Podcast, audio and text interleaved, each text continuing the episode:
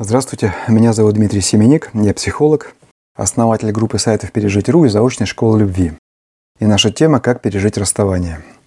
Существует очень распространенное заблуждение, которое заключается в том, что чем более болезненно для нас расставание, чем дольше мы его переживаем, тем, значит, более ценные и более хорошие, высокие для нас были эти отношения. Это верно с точностью до наоборот. Сила и длительность переживания нами расставания говорит только об одном – о степени нашего психологического неблагополучия. Чем человек более благополучен, тем быстрее и легче он переживает это расставание. Почему? Наиболее типичной психологической проблемой в ситуации расставания является любовная зависимость. Напомню, что такое любовная зависимость. Любовная зависимость является следствием сниженного самопринятия, а сниженное самопринятие является следствием того, что родители дали нам недостаточно принимающей любви в детстве. Мы вышли во взрослую жизнь с большим недостатком любви. И мы пытаемся эту любовь дополучить от других людей. И вот мы находим человека, с которым связываем свою жизнь на какое-то время. И этот человек, сознаем мы того или нет, как раз и становится для нас источником той самой любви, того самого уважения, которое мы недополучили от родителей.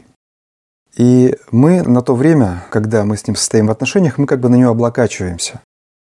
И вот в тот момент, когда произошло расставание, эту опору из-под нас выдергивают.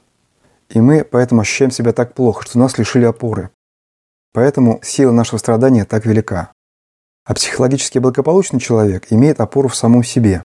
И поэтому он не так сильно переживает момент расставания. Почему я говорю, что если человек страдает, значит отношения были не очень качественные? Потому что чем человек психологически менее благополучен, тем менее он способен любить по-настоящему. Потому что настоящая любовь, к сожалению, это свойство благополучного, совершенного человека. Только совершенный человек, ну, совершенно не абсолютно, конечно, а относительно, может не тянуть одеяло на себя, как это делает зависимый человек, а действительно подлинно желать счастья тому человеку, которого он любит. И действительно находиться с ним в гармоничном взаимообмене, а не быть таким вот вампиром, который тянет кровь вот этой вот любви, сам не сознавая того. Итак, первое, что следует сделать, это перестать романтизировать свои переживания. Если вы сильно переживаете, это не значит, что у вас была великая любовь. Это значит только то, что любви у вас как раз и не было. Следующее, что следует сделать, следует поставить точку в этих отношениях. Поставить точку – это значит полностью перестать общаться и даже перестать надеяться на возвращение отношений. Нам свойственно в тот момент, когда происходит расставание, особенно не по нашей инициативе, свойственно пытаться вернуть человека. Часто это удается. Но тогда, когда это удается, наши отношения, которые, видимо, и до этого были не совсем идеальны, раз произошло расставание, они переходят еще на более низкий качественный уровень. В них еще больше ссор, взаимного недовольства и неуважения. Часто это бывает раз за разом, и каждый раз вот этот уровень отношений все ниже и ниже. Мы этим самым унижаем себя, мы вырабатываем у себя нездоровый паттерн отношений, и мы усложняем для себя последующее переживание расставания. Поэтому следует уважать партнера, уважать его право быть свободным, уважать право его идти тем путем, которым он хочет идти, и поэтому нам следует его отпустить. То есть перестать надеяться и сказать ему мысленно «Отпускаю тебя, иди с миром».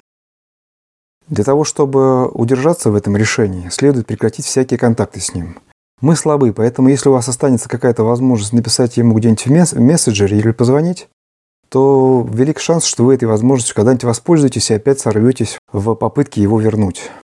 Поэтому следует заблокировать его везде, не для того, чтобы он к вам не постучался, а для того, чтобы вы сами к нему не постучались.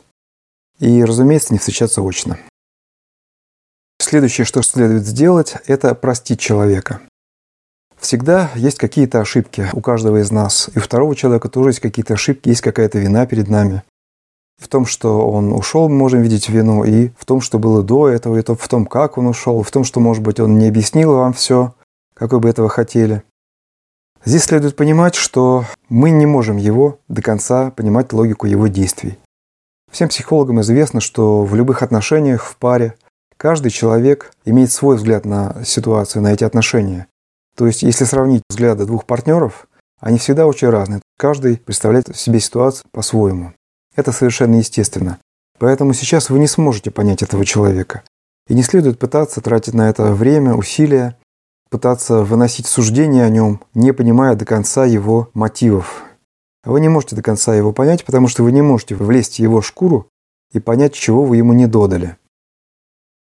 Вторая причина, почему следует отпростить человека, это то, что когда вы его не прощаете, вы делаете хуже себе. Вот эта ваша обида, желание отомстить, желание что-то выяснить, оно похоже на цепь, которая связывает вас двоих. Он куда-то идет, а вы волочитесь на этой цепи, как камень или как гиря. И когда вы его прощаете, вы эту цепь разрубаете. И тем самым вы отпускаете на свободу себя. Да, его вы тоже отпускаете на свободу, но ему на самом деле все равно. Более важно, что вы делаете для себя. Для себя следует делать то, что нам поможет пережить это расставание с максимальной легкостью. Второе, следует простить себя. Обида на себя тоже очень частая проблема в этой ситуации. Мы, конечно, тоже в чем-то виноваты. Но часто мы себя обвиняем в том, в чем и мы на самом деле нет нашей вины. То есть мы себя чувствуем виноватыми в большей степени, чем это соответствует действительности. Что с этим делать? Прежде всего следует отделить рациональную вину, реальную, от иррациональной. Реальная вина – это те наши поступки или отсутствие поступков, которые мы о себе точно знаем, да, что вот там-то мы сорвались, что-то плохое сказали человеку. Там-то мы не пошли ему навстречу, что-то не сделали то, что он хотел. Там-то мы что-то требовали, то, что не следовало требовать. То есть свои реальные поступки. Их следует осознать, в них следует раскаяться и больше не повторять. Что значит раскаяться? Раскаяться – это не значит сидеть и рвать на себя волосы. Раскаяться – это значит решить, да, я действительно виноват в этом, я больше в будущих отношениях не буду так поступать. Я буду поступать иначе, вот таким вот образом. И все, на этом с реальной вашей виной закончено. Вы можете чувствовать себя совершенно свободными и свою совесть чистой. Но этому мешает иррациональная вина. Иррациональная вина – это то самое ложное чувство вины, которое присутствует в нас постоянно и тоже является следствием сниженного самопринятия и нашего непростого детства. Как э, узнать иррациональную вину или ложную вину? Так, что она не относится к каким-то конкретным нашим поступкам. Она как бы такая вот обтекаемая, неопределенная. Я вообще плохая. Я виновата во всем. Вот такие вот какие-то неясные ощущения говорят о том, что это не какая-то реальность, а чисто ваша психологическая проблема. И следует просто не доверять этому ощущению. Говорить, нет, я не виновата. Если ты не видишь своей реальной вины в этом, значит, ты не виновата.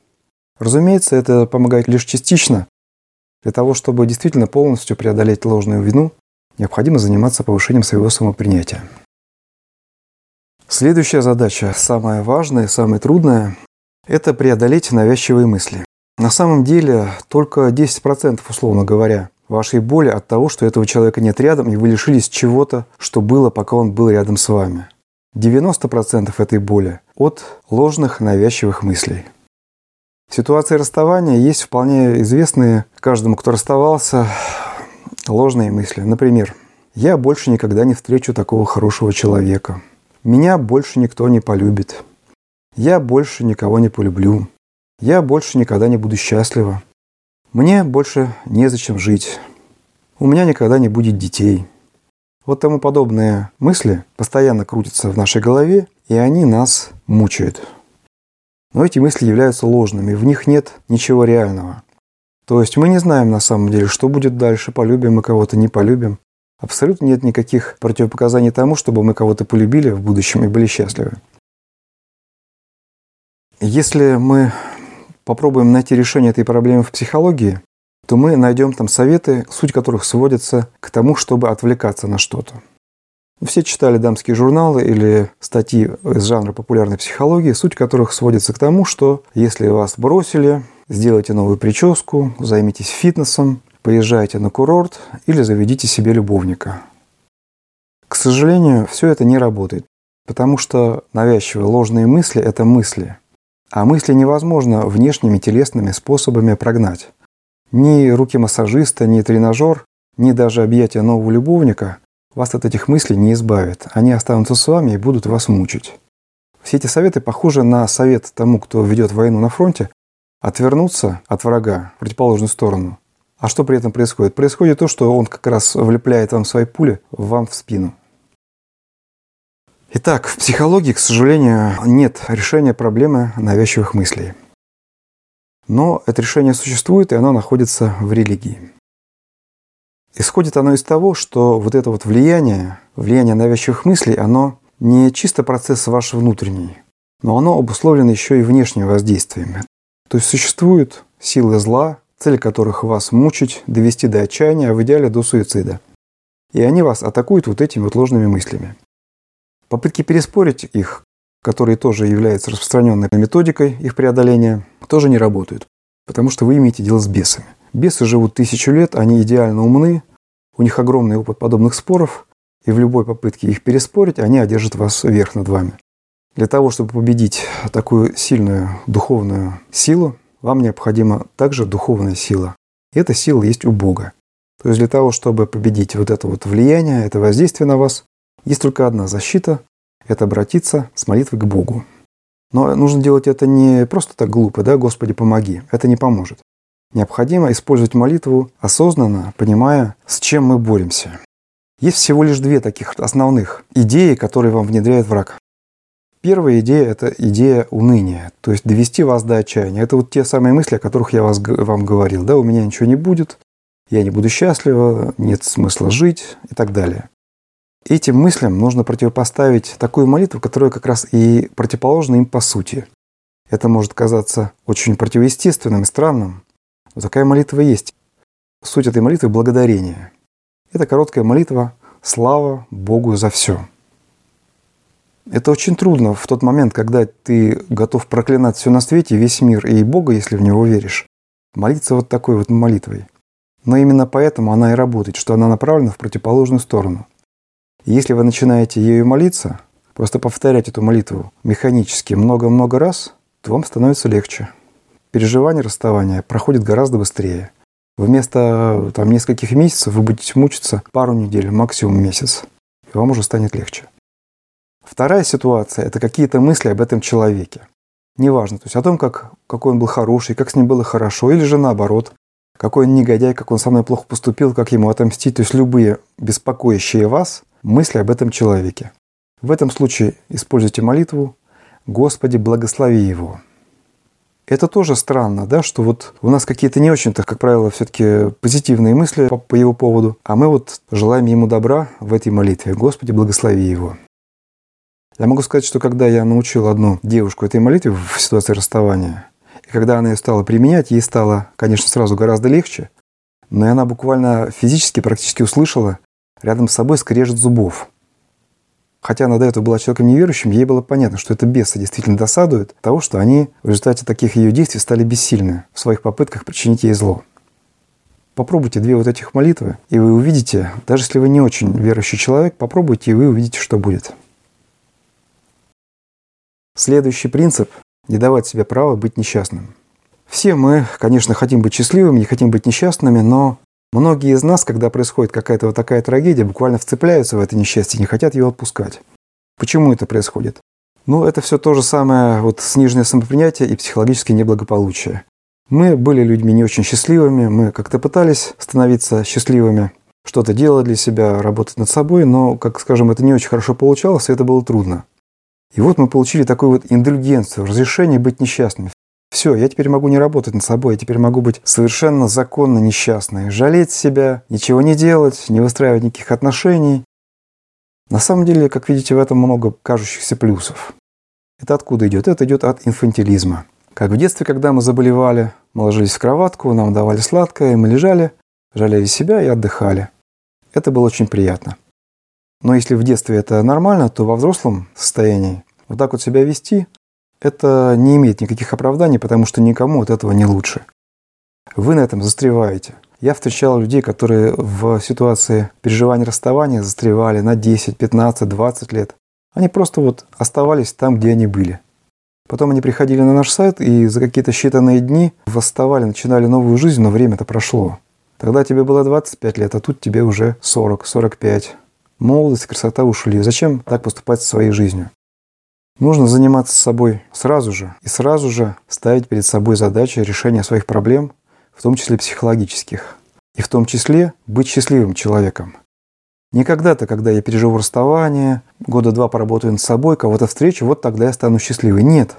Вы имеете полное право становиться счастливым прямо сейчас. У вас для этого есть воля, разум, вы отдельная самостоятельная личность. Счастье – это внутреннее свойство человека, которое не зависит от кого-то вокруг. И поэтому вы можете быть счастливы, независимо от того, рядом с вами этот человек или он от вас ушел. Дайте себе на это право. А право быть несчастной себе не давайте. Следующее, что следует сделать, это извлечь выгоду из расставания. Расставание является одним из самых тяжелых кризисов, а кризисы, они все имеют ту огромную пользу, что благодаря им мы можем возрастать. Вообще жизнь человека не имеет особого смысла, если мы только лишь остаемся такими же, как были. На самом деле мы не можем остаться такими, как были. Есть такое свойство человеческой психики, если человек не развивается, не становится лучше, что он деградирует. Один э, мудрый человек сказал, что есть люди, похожие на растущие горы, точнее, растущие холмы, а есть люди, похожие на разрушающиеся, осыпающиеся горы. Так вот, лучше быть растущим холмом, чем осыпающейся горой. Лучше расти, развиваться и становиться лучше и сильнее. Да, собственно говоря, это гораздо приятнее, потому что если мы станем сильнее, то в следующий раз этот кризис нас не поразит так болезненно. Что же мы можем извлечь из расставания? Самое главное, что мы можем извлечь, мы можем себя познать. Потому что в суете обыденных дней познать себя очень сложно. Себя вообще очень сложно познать самостоятельно, без взгляда со стороны, без помощи там, психолога или какого-то просто мудрого человека. А кризис является такой ситуацией. Мы можем понять и себя как человека, и того, какими мы являемся в отношениях и как мы выглядим со стороны. Для этого следует начать с анализа всех сторон нашего общения с этим человеком. Любили ли мы его? Были ли мы бескорыстны в отношениях? Или мы были бескорыстны только на материальном уровне, а на уровне эмоциональном, психологическом мы были вампирами, то есть были зависимы от человека? Были ли мы эгоистичны, или же мы были щедры полностью? То есть мы тянули одеяло на себя или отдавали одеяло, когда он от нас тянул? Заботились ли мы о потребностях человека? Сознавали ли мы потребности человека? Знали ли мы, чем он живет? насколько мы были замкнуты в своих интересах, или мы были равно заинтересованы в удовлетворении интересов нас обоих. Тут есть сотни вопросов, которые можно себе задать. Ответив на них, вы сможете, во-первых, вырасти как человек, во-вторых, вы сможете в будущих отношениях вести себя совершенно иначе, и совершенно иным будет и результат этих отношений. То, что вам поможет в первое время, это добрые дела. Не какие-то случайные добрые дела – а регулярные и системные. То есть вы можете вступить в какую-то группу милосердия и ходить либо к детям-сиротам, либо к бездомным, либо к старикам, о которых плохо заботятся, как правило, в государственных учреждениях. Один или два раза в неделю. И это вас очень сильно поддержит. Почему? Потому что в глубине нашей зависимости вот эта вот самая родительская недооценка нас, то есть родительская любовь была обусловленной, обусловленной нашими хорошими с точки зрения родителей поступками – и мы вышли во взрослую жизнь с этим вот ощущением, что нам надо доказать еще, что мы хорошие. Нам надо завоевать право на любовь. А когда мы начинаем заниматься добрыми делами, мы как раз и становимся в своих глазах хорошими. Мы ощущаем себя хорошими и нужными. То, что мы потеряли с ходом этого человека, веру в себя как в человека нужного и человека хорошего и достойного любви, мы получаем, занимаясь вот добрыми делами. Но очень важно не застревать в этом. Потому что, занимаясь добрыми делами, мы получаем такую вот подпитку, поддержку своего самоощущения, но мы не решаем свои психологические проблемы. Мы не становимся независимы, мы не формируем опору внутри себя. Эта опора тоже внешняя. Эти добрые дела такая же внешняя опора, как и тот любимый человек, который от нас ушел или от которого мы ушли. Вы можете, получив такую поддержку в течение нескольких месяцев, можете оставаться в этой группе милосердия. Это хорошее дело. Но вы должны понимать, что вы не решаете этим своих коренных проблем. И поэтому вам все равно нужно работать над собой, повышать свое самопринятие.